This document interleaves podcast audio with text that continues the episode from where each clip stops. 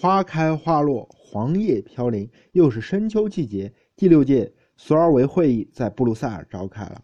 波尔来到会场时，心中揣揣，看到爱因斯坦表情似笑非笑，吃不准他三年间练就了什么新招，不知道一个什么境界。不过波尔倒也不不是太过担心，量子论兴起已经是板上钉钉的事实。现在整个体系早就站稳了脚跟，枝繁叶茂的生长起来。爱因斯坦再厉害，凭一人之力也难以撼动他的根基。波尔当年的弟子们，海森堡、泡利等，如今也是独当一面的大宗师。哥本哈根派名震整个物理学界，波尔自信吃不了大亏。爱因斯坦则在盘算着另外一件事：量子论方兴未艾，当其之强，要打败它的确太难了。可是，难道因果律和经典理论就这么完了不能？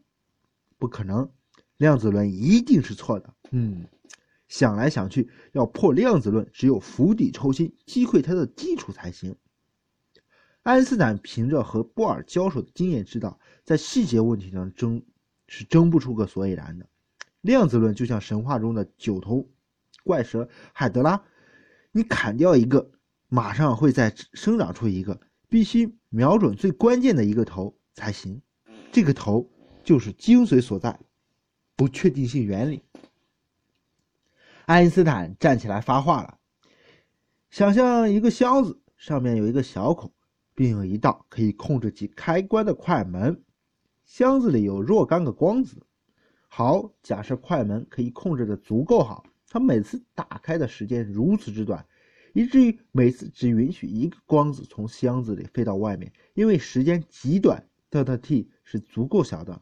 那么现在箱子里少了一个光子，它轻了那么一点点。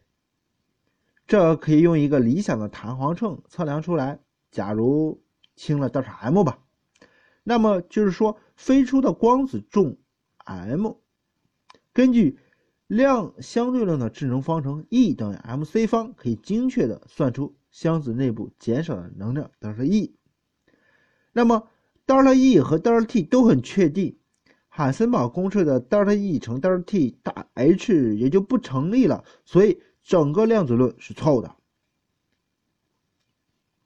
这可以说是爱因斯坦凝聚了毕生功力的遗迹，这其中还包含了他成名。绝技相对论这招如白虹贯日，直中要害，沉稳老辣，干净漂亮。波尔对此毫无思想准备，他大吃一惊，一时想不出任何反击的方法。据目击者说，他变得脸如死灰，呆若木鸡，张口结舌的说不出话来。一整个晚上，他都闷闷不乐，搜肠刮肚，苦思冥想。罗森菲尔德后来描述说。波尔极力游说每一个人，试图使他们相信爱因斯坦说的不可能是真的，不然那就是物理学的末日。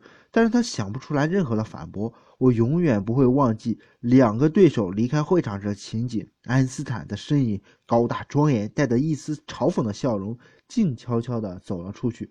波尔跟在后面一路小跑，他激动不已，词不达意地辩解说：“要是爱因斯坦的装置真的管用，物理学就完蛋了。”这招当真如此醇厚完美，无懈可击。波尔这一关键时刻，在这关键时刻力挽狂澜，方显英雄本色。他经过一夜苦思冥想，终于想出了破解此招的方法，一个更加妙到颠毫的绝招。罗森菲尔德接着说：“第二天早上，波尔的胜利便到来了，物理学也得救了。”波尔指出：“好。”一个光子跑了，箱子轻了德尔 m，我们怎么测量这个德尔 m？用一个弹簧秤设置一个零点，然后看箱子位移了多少。假设位移是德尔 p 吧，这个箱子就在引力场中移动了德尔 p 的距离。根据广义相对论的红移效应，这样的话，时间的块面也要随之改变相应德尔 t。可以根据公式计算出。德尔塔 T 大于 H 除以德尔塔 mc 方，再代以智能公式德尔塔 E 等于德尔塔 mc 方，则最终结果这个结果是如此的熟悉：德尔塔 T 乘以德尔塔 E 大于 H，H 正是海森堡测不准关系。我们可以不理会数学推导，关键是爱因斯坦忽略了广义相对论的红移效应。引力场可以使原子频率变低，也就是红移等于时间变慢。当我们测量一个很准确的大门时，我们很大程度上改变了箱子里的时钟，造成了一个很大的不确定德尔塔 t。也就是说，爱因斯坦装置里，假如我们准确的测量 m 或者德尔塔 e 时，我们就根本无法控制光子逃出的时间 t。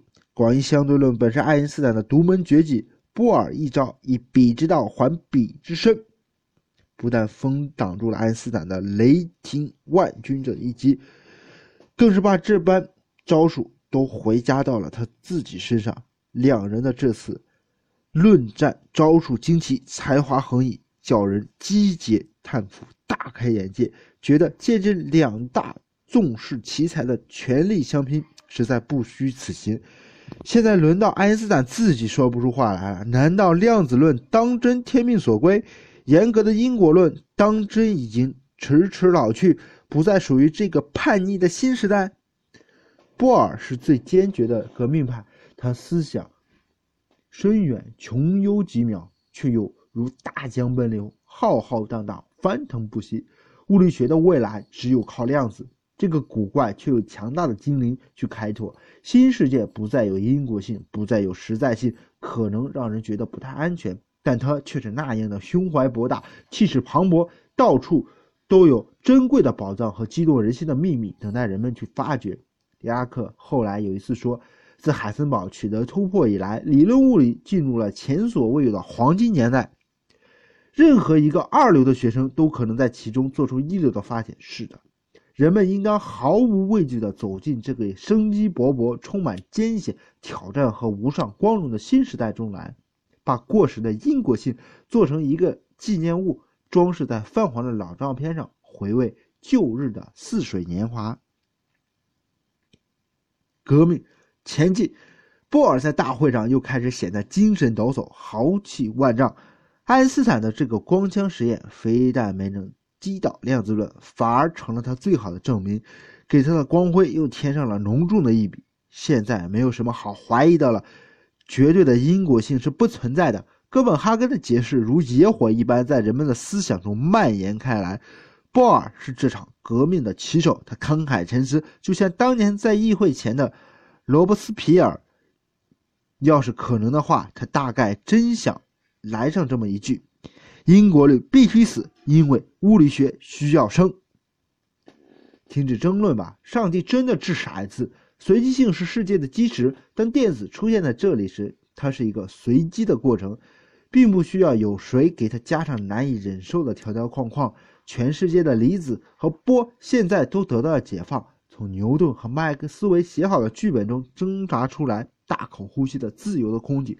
他们和观测者玩捉迷藏，在他们背后融化成概率波，弥散开去，神秘的相互渗透和干涉。当观测者回头过去寻找他们，他们又快乐地现出原形，呈现出一个面貌，等候在那里。这种游戏不至于过火，因为还有波动方程和不确定原理起着规律的作用，而统计规律则把微观上的无法无边抹平成宏观上的井井有条。爱因斯坦失望地看着这个场面，发展到如此地步，实在让他始料未及，失去了严格的因果性，一片混乱。恐怕约翰·米尔顿描绘的那个群魔殿就是这个样子吧。爱因斯坦对波尔已经两战两败，他现在知道量子论的根基比想象中的牢固得多。看起来量子论不太可能是错误的，或者是自相矛盾的。但爱因斯坦也绝不会相信它代表了真相。好吧，量子论内部是没有矛盾的，但它并不是一幅完整的图像。